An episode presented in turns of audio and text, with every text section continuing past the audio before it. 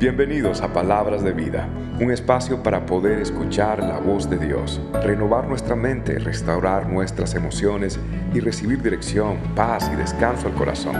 Espero que este mensaje te sea de mucha bendición. ¿Alguna vez has sentido como que Dios quiere traer una transición a tu vida?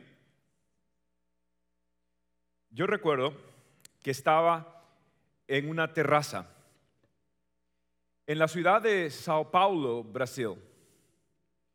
Estaba con unos clientes, la familia Wallman, y ellos me llevaron a este restaurante exclusivo.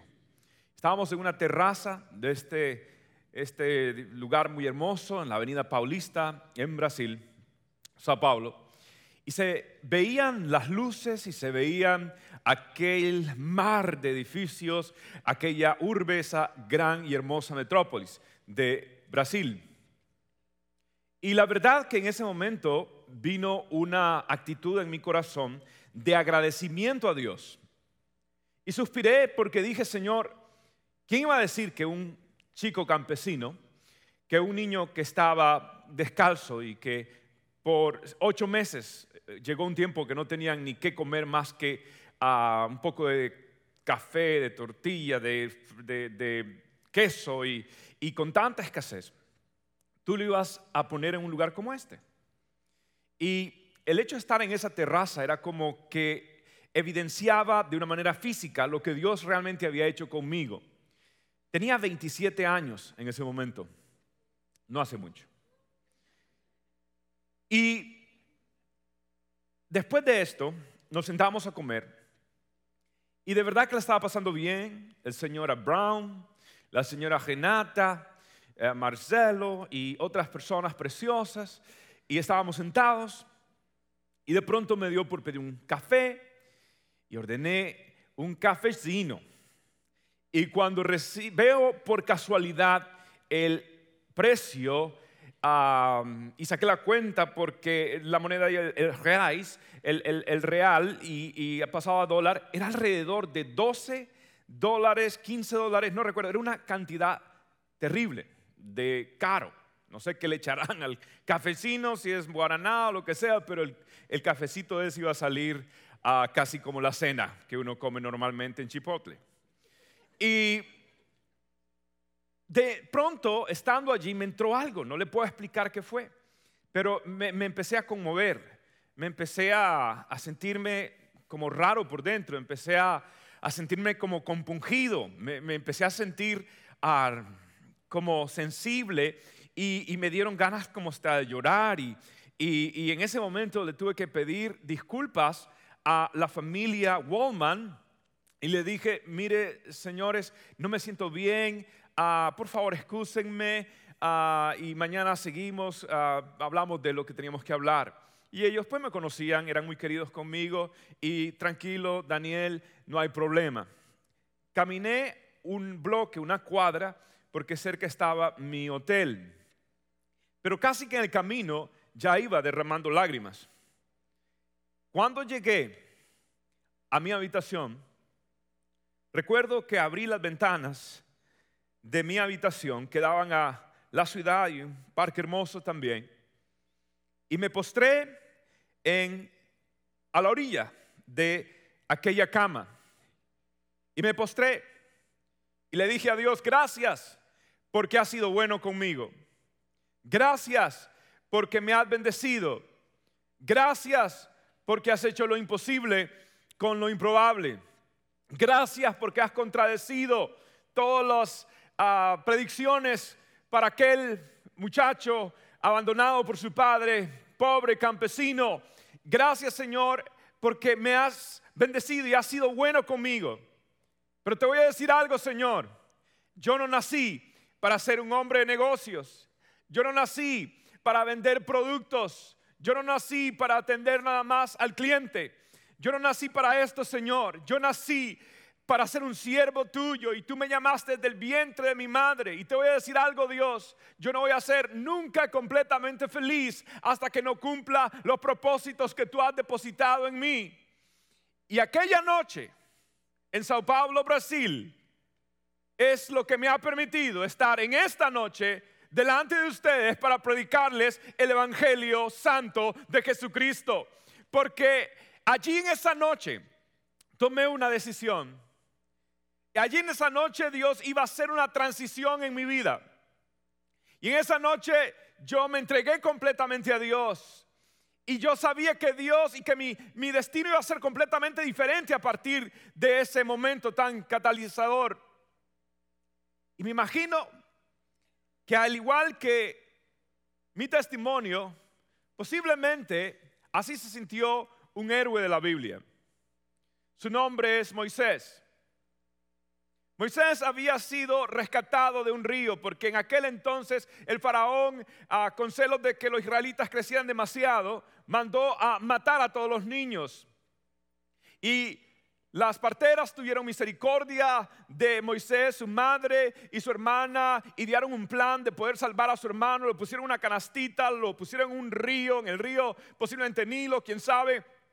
Y la hermanita fue siguiendo aquella pequeña canastita del bebé en el, aquella agüita que estaba flotando y lo, lo, siguió y cuando ve lo que quien estaba bañándose, quien estaba allí con sus doncellas también era la hija, nada más ni nada menos que del faraón mismo, la princesa. Y la muchacha agarró aquella canastita y como que sintió algo por aquel bebé dijo, no, no, no, que no se puede morir, yo, yo voy a criarlo. Y llamó a la muchachita que estaba por allí y le dice, ¿sabes que conoces alguna nani que pueda cuidar de él? Y él dijo, claro que sí. Miriam era muy astuta, la hermana de Moisés, y llamó a su propia madre para que criara como nani a su propio hijo, pero ahora ya no como esclavo, sino como príncipe de Egipto. Y Dios había rescatado a Moisés. Y Dios había bendecido a Moisés. Y de pronto Moisés ahora estaba en la cúspide. De pronto estaba en alguna de esas ciudades faraónicas, quizás en El Amarato, quizás en Alejandría o quizás, quién sabe, en cualquier otra ciudad. Y quizás estaba mirando en una terraza diciendo, wow, tremendo lo que Dios ha hecho conmigo. Pero empezó a sentir que algo no estaba bien empezó a sentir de que Dios quería transicionarlo. Empezó a sentir un como, como un desaire con algo. Y no porque las cosas andaban mal, no, señores, la cosa andaba muy bien. El, el hombre tenía todo lo que necesitaba. Pero Dios le estaba poniendo una inquietud dentro de su corazón de que él tenía algo nuevo, algo diferente para Moisés. Y aunque el Nuevo Testamento Ah, el Nuevo Testamento no se enfoca en, todos los tantos, eh, profundamente en los ah, personajes del Antiguo Testamento. No obstante, hay una escritura que habla acerca de Moisés, que ni siquiera el Antiguo Testamento, con toda la información de los dos grandes como es David o Moisés, con tanta información, no nos deja entender, ah, no nos da la visión o lo que estaba pasando en el corazón de Moisés, pero el Nuevo Testamento sí lo captura y nos dice qué es lo que estaba a punto de hacer Moisés y el paso de fe que tenía que hacer Moisés. Y el libro de Hebreos, capítulo 11, y voy a pedirle que se ponga de pie para poder leerlo, dice estas palabras de lo que sucedió en la vida de Moisés. Verso 24 y verso 25. Léalo conmigo. Fue por la fe que Moisés, cuando ya fue adulto, rehusó llamarse hijo de la hija de Faraón. Prefirió ser maltratado con el pueblo de Dios a disfrutar de los placeres momentáneos del pecado. Tremendo. Puede tomar asiento. Ahora, Moisés estaba demasiado bien, como que todo era demasiado chévere, todo le estaba yendo de maravillas, estaba muy bien Moisés, demasiado bien. Era un hombre sabido en las artes de la guerra porque era, eh, él iba a ser heredero de, de Faraón. Entonces lo entrenaron en la guerra, lo entrenaron en las artes, era un guerrero, era un polígata, era un hombre que sabía muchas cosas, era un hombre que sabía de astronomía, era un hombre que sabía de tantas cosas. Un hombre que estaba educado, estaba nutrido, estaba entrenado y las cosas le iban muy bien. Pero de pronto él empezó a sentir como que, que algo faltaba. todo estaba como muy cómodo, todo estaba como muy normal, todo estaba como muy predecible, todo era como muy rutinario, todo era una, una vida fácil. Pero Moisés se dio cuenta que el camino fácil no siempre lleva a la felicidad, pero la fidelidad a Dios sí te va a llevar allí. Moisés se dio cuenta que él prefería lidiar con el sentimiento de sentirse fracasado, pero no con el sentimiento de haberle fallado a los propósitos de Dios. Moisés decidió que era mejor lidiar con el sentimiento de fracaso que con el sentimiento de desobediencia. Moisés dijo, aunque todo está chévere, aunque todo está bien, yo no nací para esto. Yo nací para algo diferente. Y Moisés se atrevió a hacer algo impresionante. Y Moisés nos enseña a nosotros tres grandes lecciones. La primera es esta. Moisés se dio cuenta y Moisés se dijo a sí mismo, yo no nací para vivir en comodidad. El propósito de la vida no es vivir en comodidad. El propósito de la vida es fidelidad a los propósitos eternos de Dios. El propósito de la vida no es alcanzar esta comodidad, sino la fidelidad a los propósitos de Dios. ¿Por qué digo esto? Lea nuevamente conmigo y nos vamos a quedar nada más en este texto y usted a ver cuánta riqueza hay. Verso 25 ahora. Prefiero, dice Moisés, prefirió ser maltratado con el pueblo de Dios a disfrutar de los placeres momentáneos del pecado. Y esto es tremendo. ¿Por qué digo esto? Moisés dice, yo prefiero tener menos con Dios que tener más sin Dios. No todo lo que es más grande o todo lo que es más excelente necesariamente es donde Dios me está llamando. Moisés tenía sus ojos en algo mucho más superior, en algo más grande. Moisés está, dice la Biblia, rehusando hacer todos los placeres. Moisés está renunciando. Y es tremendo, porque nosotros no haríamos lo de Moisés. Moisés renunció a los placeres. Moisés rechazó todo esto y prefirió las penas. Moisés prefirió sufrir que tener placeres sin la bendición de Dios. Y nosotros somos al revés. O sea, Moisés no tenía que cambiar a su vida para algo mejor. No, Moisés aparentemente iba a cambiar su vida para algo disque peor. Pero Moisés estaba dispuesto porque Moisés tenía una convicción. Moisés dice, yo prefiero perder una promoción, prefiero perder una, un avance en mi vida, prefiero perder hasta una posición, pero no voy a perder mi convicción de servir a Dios. Y esto es tremendo en la vida de Moisés. Y él rehúsa todo esto. Y esto es tremendo porque Moisés lo tenía todo. Ya les dije que él era el futuro heredero, el futuro faraón. ¿Por qué digo esto? Muchos dicen que ah, la verdad que las películas de Hollywood dicen que el faraón de esos tiempos era Ramsés, pero no hay, no hay evidencia. No se sabe si era Ramsés, si era Tutankamón o no se sabe si era Akhenaten. Akhenaten quizás era el faraón más probable que estaba en los tiempos de Moisés. Y tenía seis hijas y dos hijos, pero dos de ellos murieron. Y este hombre, en otras palabras, su heredero iba a ser Moisés. Entonces Moisés estaba en la línea real para poder ser el faraón de este lugar, Egipto. Entonces tenía mucho, tenía mucho. Pero esto es interesante para nosotros. Mira, la sociedad dice, si usted tiene carro, casa, carrera y ya puede poner sus hijos al colegio, usted lo logró. ¿Sí o no? La sociedad dice, si usted puede lograr tener carro, casa, carrera y poner a sus hijos en un buen colegio, usted lo logró. Tremendo. Ya usted lo hizo. ¿En serio? Sí. Y cuando usted llega y usted vive esa vida y usted trabaja toda su vida para poder tener la casa, para poder tener el carro, para poder tener la carrera, para poder poner sus hijos al colegio, y usted por fin llega a los años y ya usted está más viejito y usted lo logró, wow. Y luego, ¿cómo termina? En una mecedora, ah, ah, ah, en un ancianato por ahí Ah, ah, la enfermera limpiándole ah. Yeah, you made it. Whoa, wow, congratulations. You made it.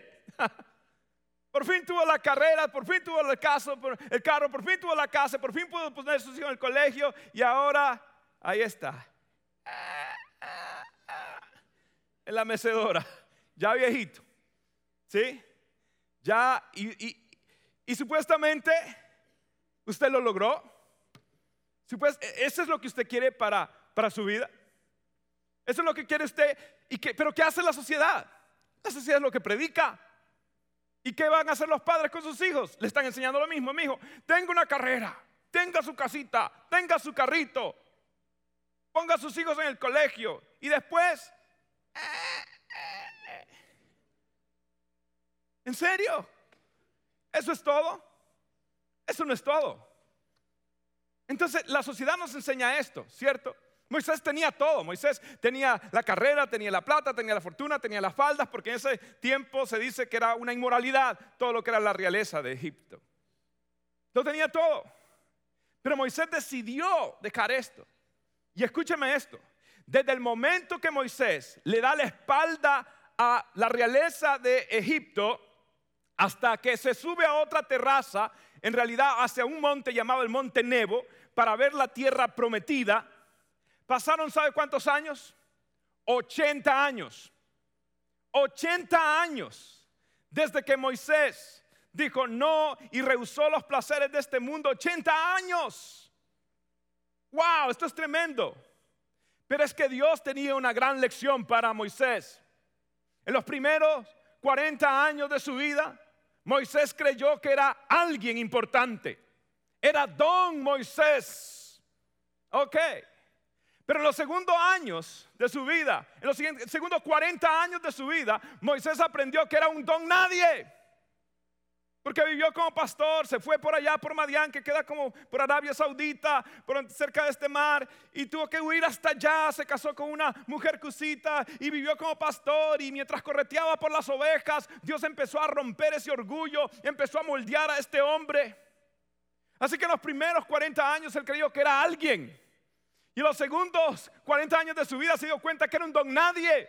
Pero en los terceros 40 años de su vida se dio cuenta lo que Dios Todopoderoso puede hacer con un don nadie que se rinde a su voluntad y que dice dependo de ti Señor y ver la gloria de Dios. No importa aunque el mundo diga eres un fracasado, no, es mejor obedecer a Dios que vivir con los placeres de este mundo. Y Moisés lo vivió y Moisés lo recibió. Y Moisés nos enseña a nosotros un segundo principio. Y es este. Que lo que Dios va a hacer, quiero que sepas algo. Dios va a hacer cosas grandes a través de ti. Pero primero, Dios va a hacer cosas grandes en ti. ¿Escuchaste esto? Dios va a hacer cosas grandes a través de ti, pero primero tiene que producir cambios grandes en ti. Volvemos a leer el verso 24. Fue por la fe que Moisés, cuando ya fue adulto, rehusó llamarse qué? Hijo de la hija de Faraón. Y esto es tremendo. Esto es tremendo. ¿Por qué? Porque aquí Moisés tiene que llegar a una conclusión. Aquí Moisés tiene que, tiene que ah, ser preparado por Dios. Le hago una pregunta. ¿A qué llamó Dios a Moisés? ¿Cuál fue la tarea que Dios le dio a Moisés? ¿Cuál fue? ¿Alguien se la sabe? Eso. Dios llamó a Moisés para liberar al pueblo de Israel. Esa era su misión, lo que iba a hacer a través de él. Pero Dios tenía que hacer algo en él. ¿Y sabe qué era lo que Dios tenía que hacer en él? Dios tenía que decirle a Moisés, tú vas a liberar al pueblo de Israel, pero yo tengo que liberarte a ti primero. Y Moisés tenía que liberarse de algo. Y era esto, que toda su vida él tenía una crisis de identidad, porque él nació judío, pero creció como egipcio. Entonces él tenía todos los collares, él tenía toda la indumentaria, todas estas, ah, Dios mío, cosas en su cabeza, en sus ojos, en todo lado. Entonces él aparentaba que era un egipcio normal, pero por dentro él era un judío. Y él sentía una, una tensión interna, como una crisis de identidad. Él no sabía si era de aquí o de allá, como la India María, no sabía de, de qué lado. Pero él dijo, yo me tengo que liberar. Yo tengo que ser quien Dios me hizo ser. Y un día el hombre se cansó. El hombre tuvo una crisis. Sí, es más, él tenía 40 años. Moisés no fue un cambio idealista de un adolescente que dice, quiero cambiar el mundo. No, no, esto fue un hombre a los 40 años que ya a los 40 años todo truena. ¿Cómo sé yo? Lo leí en una enciclopedia.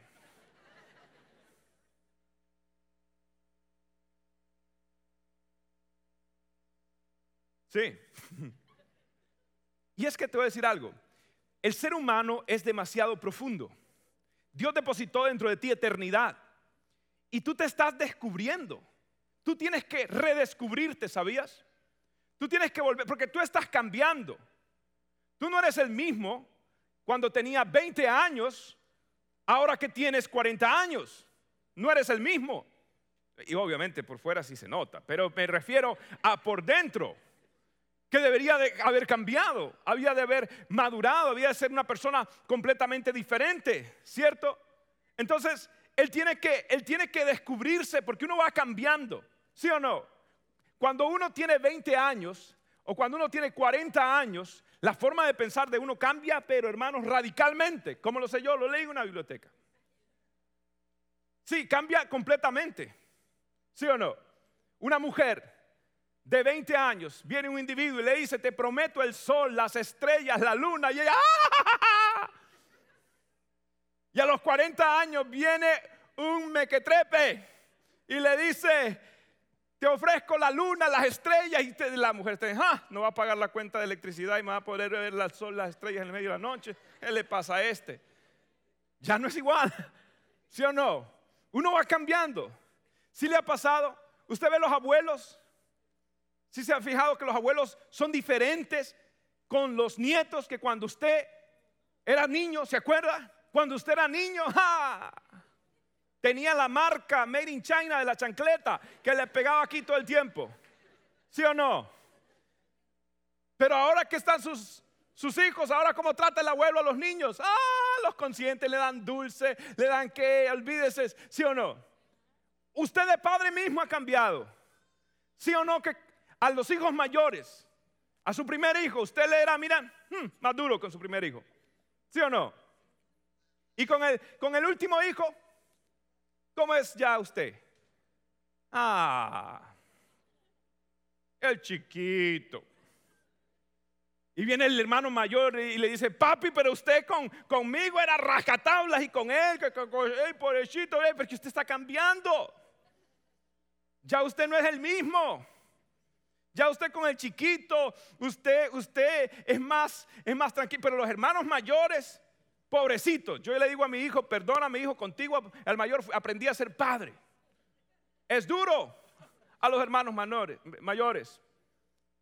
Yo, aquí entre nos, fui el hermano menor. Sí, yo fui el hermano menor. No, yo creo que hay una ventaja en ser hermano menor. Sí, hay una ventaja. Yo ya perdoné a mi hermano mayor, dicho sea de paso porque yo creo que los hermanos menores son más cristianos eh, aquí entre nos. Sí, no, en serio. Porque al hermano menor no hay que convencerlo que el diablo existe. Uno ya sabe, sí, tiene poseído a mi hermano. ¿Cómo no, cómo no, no va a ser real? Nadie tiene que convencerlo de los demonios ni las posesiones. no, pero ya perdoné a mi hermano mayor. Eh, lo que quiero decirles es esto, que usted va cambiando con, sus, con, sus, con el tiempo. Y usted tiene que redescubrirse nuevamente. Por eso yo le sugiero que usted tenga una misión, una declaración de misión. Usted sabe que las compañías tienen su propia declaración de su misión. Por ejemplo, McDonald's, ¿cuál es el eslogan de ellos, la declaración de ellos? ¿Cuál es? I am loving it. Me encanta. Walmart, ¿qué dice? ¿Qué dice? Save money, ahorra plata and live better. Y vive mejor, aunque yo, no veo gente viendo mejor, yo me siento mejor en Target, pero bueno, la cuestión es de que, de que, de que él tiene su eslogan, ¿cierto? Y usted, y usted ve, cada compañía tiene su eslogan, cada compañía tiene su cosa. Usted tiene que tener su propia declaración de misión. La mía es, nací para amar a Dios, amar a mi familia, servir a los demás y cumplir el llamado que Dios depositó dentro de mí. Esa es mi misión. Pero usted sabe que usted está cambiando y usted está, tiene que redescubrirse nuevamente y volver a hacer. Yo otra vez estoy volviendo a revisar mi declaración de misión para volver a reescribir y de pronto cambiar algo. ¿Cuál es tu misión? Si yo te pregunto es, ¿cuál es tu misión? ¿Tú qué dirías? ¿Tienes una? ¿Vives por algo? ¿Tienes un propósito? Porque el que no sabe su ruta, cualquier bus le parece. Tú tienes que saber. Ahora, note algo que me llama la atención. Dice, ¿cuándo? ¿Cuándo sucedió este cambio? ¿Sabe qué dice la Biblia? Presta atención a esa palabra. Dice, cuando fue adulto. Dice, cuando fue adulto, renunció a ser llamado hijo de la hija de Faraón. ¿Cuándo? Cuando fue adulto. Ya no era el inmaduro, en otras palabras, él cambió a medida que maduró. Él, él, fue cambiando, él fue madurando. Él tenía 40 años, se dijo, no, yo no soy esto, yo tengo que ser lo que Dios, Dios me ha mandado a hacer, yo tengo que ser lo que Dios... Y, entonces empezó como a descubrir, a decir, ah, yo necesito un cambio, yo necesito ser y no puedo aparentar más, yo soy lo que Dios me ha llamado a ser. Y empezó, pero él maduró. Esto no fue cuando él todavía tenía acné y estaba enamorado a los 15 años porque alguien le dijo que era guapo y se lo creyó, él muy ah, eh, eh, sabio. Y, lo que quiero decir es, no, él ya maduró, él, tiene ahora 40 años y él dice, no, yo tengo que cambiar, yo tengo que madurar. Si le ha pasado, ¿usted ha conocido gente que tiene 50 años y siguen siendo inmaduras? ¿Sí los conoce? Yo conozco gente que tiene 60 años y siguen siendo inmaduros. No le dan ganas a usted de agarrar en papel periódico y envolverlo como el aguacate a ver si maduran por fin. Mi abuelita así es. La inmadurez. Pero allí fue donde él dijo, yo tengo que cambiar. Dios tiene que cambiar mi interior. Y si usted quiere cambiar, le voy a dar este principio. Y este es muy importante. Si quieres descubrir el llamado de Dios para tu vida, tienes que descubrir el diseño de Dios en ti. Si quieres descubrir el llamado de Dios para ti, primero tienes que descubrir el diseño de Dios en ti. Y esto es más importante de lo que usted se imagina. Ahora, dos preguntas claves que hay en la vida. La pregunta es, ¿quién soy yo y cuál es el propósito de Dios en mi vida? Estas son las dos preguntas más importantes. Para ello, yo desarrollé una pequeña gráfica y quiero explicársela.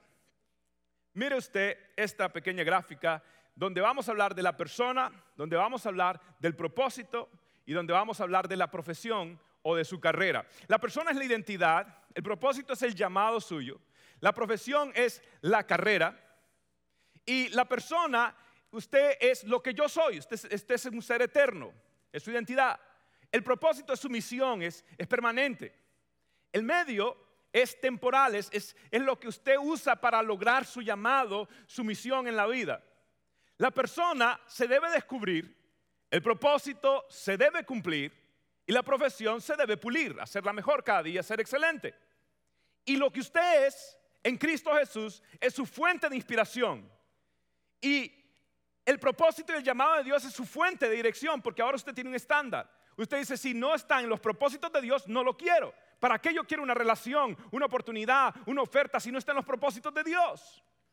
Y la profesión es la fuente de qué? Es la fuente de la provisión. Ahora, si usted nota esta columna del lado derecho, es lo que se llama la profesión. La profesión, esto es interesante. ¿A qué el mundo le presta atención? ¿A qué es lo que el mundo le presta más atención? ¿A la persona, al propósito o a la profesión. Exacto. El mundo le presta más atención a la casa donde vives, el carro que manejas, el apellido que tienes, los estudios que has logrado, los triunfos que están en tu repertorio o portafolio. El mundo predica una sola cosa. El mundo predica es posesión. El mundo predica es excelente. El mundo eh, predica eh, nada más tienes que asegurarte los medios de provisión. Y por eso el mundo está como está. Pero Dios dice, yo quiero que tú te preguntes, ¿quién eres tú?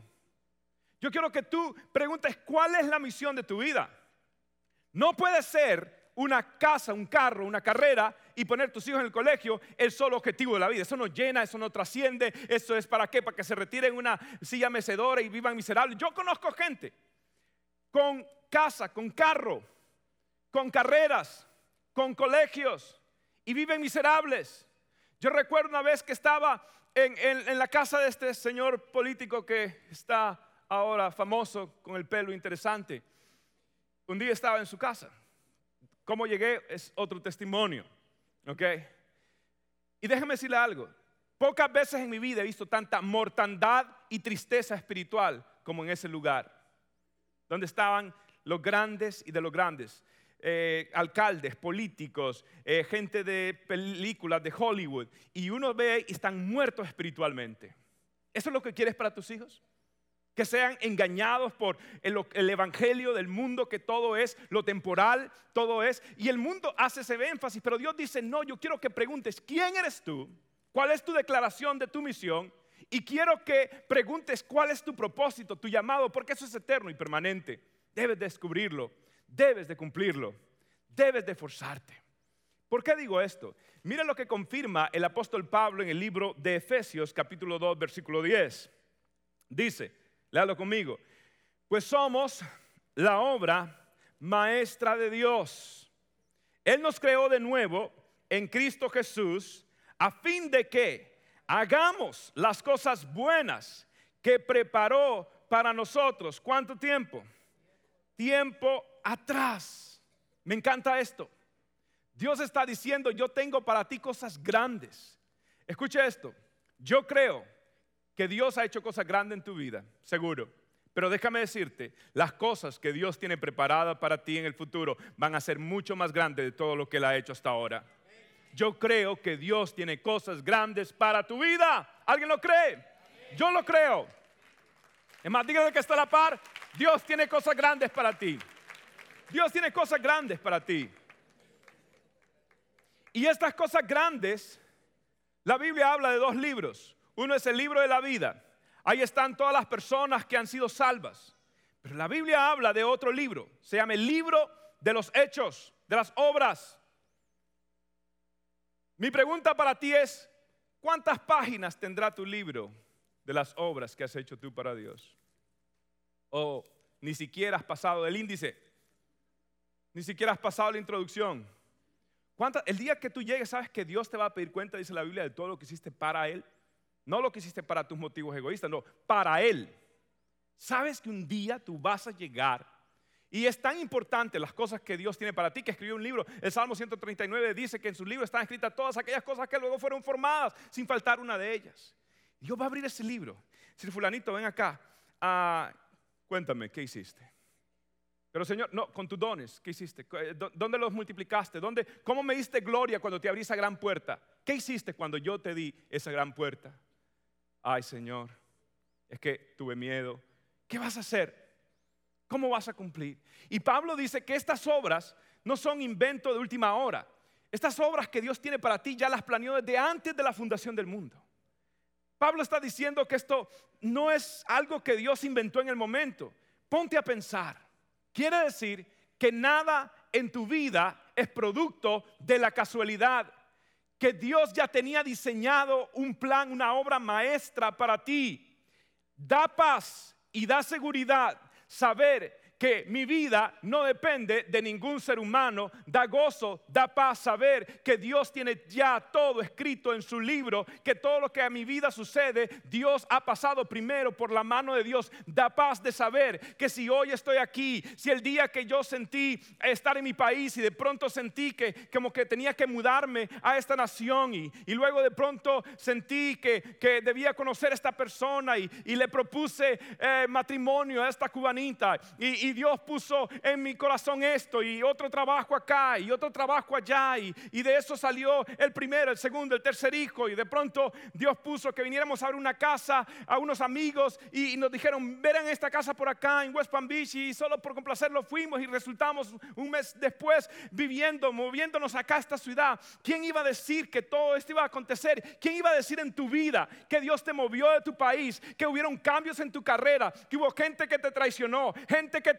pero Dios utilizó a veces lo mejor que le puede pasar a tu futuro es tener un fracaso en el presente, porque Dios puede usar ese fracaso para redireccionar tu vida según los propósitos de Dios. Y hoy estás aquí en esta iglesia, en unas sillas verdes, y estás aquí por la gloria y la gracia del Señor. Él tenía un Dios soberano, poderoso, sabio, que sabía lo que necesitabas en tu vida. Y Dios lo trabajó. Porque son obras planeadas desde antes de la fundación del mundo. ¿Cuántos glorifican el nombre del Señor? Aleluya. Aleluya. Y la última lección que nos enseña Moisés es la que tengo en esta camiseta que mandé imprimir durante la Navidad. Y es esto. Dice, tengo solo una vida que pronto pasará y solo lo que hice por Dios permanecerá. ¿Podrías leerlo y declararlo tú mismo ahora mismo? Di conmigo, tengo que pronto y solo lo que hice por Dios permanecerá. ¿No es maravilloso? ¿Por qué digo esto? Mire lo que el libro de Hebreos capítulo 11, verso 25, 26 dice. Nuevamente, prefirió ser maltratado con el pueblo de Dios a disfrutar de los placeres ¿cómo? ¿De cómo son los placeres? ¿Cómo son? ¿Cómo son? Momentáneos. Y luego, ¿qué dice? Porque tenían la mirada puesta en quién? En la recompensa. Tengo solo una vida. Y este es uno de mis misiones. Esta es una de las declaraciones. Esto es lo que yo tengo escrito ahora hasta en camiseta. Esto es lo que yo tengo en, todo lo que yo puedo hacer. Esta es una de mis misiones. Yo de verdad todos los días me digo, tengo solo una vida que pronto pasará. Y solo, solo, solo lo que hice por Dios permanecerá. Por eso vale la pena servir a Dios. Nada puede darte mayor gozo que servir a Dios. Nada. Por eso le doy gracias a Dios que he conocido personas que han inspirado mi vida. Hace un tiempo, años atrás, era pastor de un grupo de jóvenes que le llamábamos Max. Y durante ese tiempo todavía algunos campeones, todavía tengo algunos de mi Dream Team, todavía tengo algunos de mis líderes por ahí esparcidos, ya no de 20 años. Y en ese grupo teníamos eh, un muchacho, se llamaba Drake. Y Drake se casó eventualmente con una chica, se llama Megan. Drake es un muchacho panameño americano. Y se casó, un matrimonio hermoso, precioso los dos muchachos. Ambos se fueron, porque Drake creció como hijo de misioneros, y ambos se fueron a servir, ¿sabe dónde? Con los indios. Sí, con los indios del Amazonas. Ellos ahora están en países como Colombia, como Venezuela, como Perú, como aún el Brasil. Y están en todos estos pequeños, pequeños pueblos, tribus. Y tengo incluso fotos donde él está con su canoita, con su esposita y su precioso bebé. Drake ahora está sirviendo al Señor. Pero ¿sabe cómo los veo? ¿Usted cree que los veo amargados? ¿Usted los ve amargados? ¿Usted los ve deprimidos porque no tienen la carrera, el carro, la casa? ¿Cómo los ve usted? Hay una satisfacción en Drake, en Megan, de estar sirviendo al Señor. Hace un tiempo atrás, había uno de los pastores, aún en la iglesia americana, fantástico. Un chico que yo quiero mucho y Muchos pensaban que él pudiera ser eventualmente el pastor de toda esta iglesia, por su don de predicar, por su carisma, por su gran liderazgo. Y resulta que se casó a Josh con su esposa y, no podían tener hijos. Y entonces ellos decidieron que como no podían tener hijos, entonces pronto lo que Dios estaba haciendo es que lo estaba llamando a adoptar. Y con su familia ellos adoptaron a dos chicos, a una niña afroamericana y la familia Colcana. Cuando ellos adoptaron a estos niños, ellos, Dios les regaló sus propios hijos. Ahora, mírelos, quiero que los vea. ¿Cómo, ¿Cómo los ve usted a ellos? ¿Los ve tristes? ¿Los ve amargados? ¿Los ve vacíos? ¿Insatisfechos? ¿Cómo los ve? Déjame decirte, déjame decirte, yo no me arrepiento ni tan solo un momento de la oración que hice en Sao Paulo, Brasil. Porque no hay nada más hermoso que servir a Dios. Porque tengo una sola vida que pronto pasará. Y solo lo que hice por Dios permanecerá. Porque el camino más fácil no te va a llevar a la felicidad, pero la fidelidad a Dios te va a dar el gozo que el mundo jamás te podrá quitar es el gozo de saber que vale la pena servir a un Dios bueno, maravilloso, precioso, hermoso. Él es mi rey, Él es mi Señor. A Él la gloria, a Él la honra. Puesto de pie en esta noche. Ni todo el oro del mundo, ni todos los placeres que el mundo tenga que ofrecer, ni aun el Super Bowl, nada puede quitar el gozo de servir a Dios. Y yo quiero vivir para Él, yo quiero entregarme a Él, yo quiero cumplir sus propósitos. Señor Jesús, en esta noche tú has hablado a mi corazón, nos has hablado. En esta noche siento dentro de mí el mover de tu Espíritu Santo. En esta noche mis sentimientos se sienten afectados positivamente por el mover de tu espíritu en mí. No quiero correr, como Jesús dijo, los incrédulos corren detrás de estas cosas. No quiero correr nada más detrás de un carro, una casa, una carrera o un colegio para mis hijos. Todo eso es bueno, no hay nada de malo, pero no corremos detrás de ellos. ¿Será que mi corazón se ha acomodado? ¿Será que mi corazón eh, se ha vuelto egoísta? ¿Será que yo me he enfriado? ¿Será que ya no tengo el mismo palpitar, la misma inocencia, la misma pasión que tenía antes? Un día yo te oré y yo te lloré y te dije, si me sacas de esto, te voy a servir. Un día cuando creí que el mundo se derrumbaba, cuando creí que todo eh, se quitaba en mi vida y me sentía completamente vulnerable y abandonado. Ese día te oré y te dije, Dios, ten misericordia de mí. Dios, ten misericordia de este pequeño campesino. Ten misericordia. Y tú mostraste tu mano y tú diste tu favor y me llevaste a lugares donde nunca pensé, nunca imaginé. He hecho cosas para tu gloria y sé que ha sido bueno.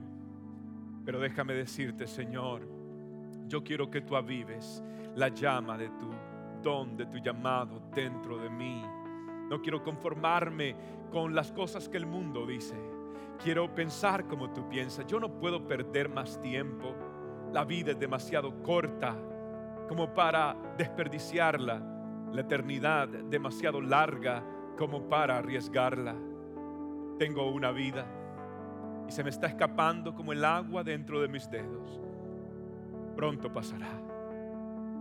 Y solo lo que hice por Dios permanecerá. Dame tu pasión, dame tu fuego, dame ese celo, Dame esa fuerza, ese, esa entrega, ese ahínco, esa convicción de decidir perderlo todo con tal de ganarte a ti. Y no por mérito, sino me refiero al servicio a ti. Señor Jesús, aquí están mis manos, aquí están mis pies. Haz de mí lo que tú quieras. Señor, aquí está lo que soy. Aquí está y me siento a veces como aquella mujer eh, viuda que estaba dando y solo tenía dos blancas, dos centavitos. Y otros tienen como muchos dones y otros tienen como mucha eh, capacidad. Pero yo me siento como esa mujer que estaba dando nada más lo poco. Pero lo poco te lo entrego totalmente. Es tuyo, Señor. Mientras haya aire en mí, mientras me des fuerzas Voy a servirte con cada gota de sudor, voy a servirte con cada gota de, lágrimas, con cada gota de mi sangre. Voy a servirte porque vale la pena, porque no quiero enredarme, porque no quiero caer en el remordimiento de los años de dorados y decir, perdí mi tiempo, decir, desperdicié mi vida. No, quiero vivir para ti lo que el mundo ofrece con su farándula, con su música, con sus películas, con sus novelas, con su deporte, es falso, es plástico, no es real. Yo quiero ir detrás de ti. Podrías decirle, dile de verdad, Señor, quiero servirte. Perdona mis pecados, perdona mis errores. Podrías usarme. En algunos casos, algunos de ustedes tienen que decir, podría volverme a usar. Aquí estoy, Señor. Quiero servirte, quiero amarte, quiero saberte. El Espíritu de Dios está en este lugar. El Espíritu del Señor está en esta noche. Habla tú con Él. Dile tú ahora, entrégate, levanta tus manos, extiende tus manos, tu corazón y dile, Señor, here I am. I am yours, God. I am yours. I belong to you, God. I am yours, God. I am yours. Nada me llena, nada me hace feliz. Nada puede, Señor, llenar como tú me llenas. Soy tuyo, mi vida es tuya. Viviré para ti, viviré, Señor, para servirte. Dios, te pido en esta noche, levanta hombres, levanta mujeres que estén dispuestos a pagar el precio, que estén dispuestos a tomar tu cruz y a seguirte. Levanta hombres. Podías tú usar estas humildes palabras para sacudir el interior de cada corazón y de cada vida y decirle, yo un llamado, un propósito para ti. No desperdicies tu vida. Agarra tus talentos, tus dones, tu historia y utilízalos para mi gloria. Podrías tú hablar a cada corazón, podrías cada corazón responder a ti. Responder a la invitación de Dios que dice ven a las aguas. Responder a la invitación de Dios diciendo te voy a guiar. Te voy a mostrar cosas maravillosas. Te voy a llevar y te voy a mostrar todo lo que tengo para ti. Podrías tú darme fe, darme coraje como Moisés y darme Señor la convicción de renunciar al placer, de abrazar lo que tenga que abrazar con tal de cumplir tu gloria, con tal de cumplir tu llamado. El Señor te llama hoy. El Señor te llama hoy. El Señor te llama hoy. Gracias por tu sintonía el día de hoy. Espero que puedas atesorar la palabra de Cristo en tu corazón para que puedas acercarte cada día más a Dios. Si este mensaje te es de bendición, compártelo con amigos y seres queridos. Bendiciones.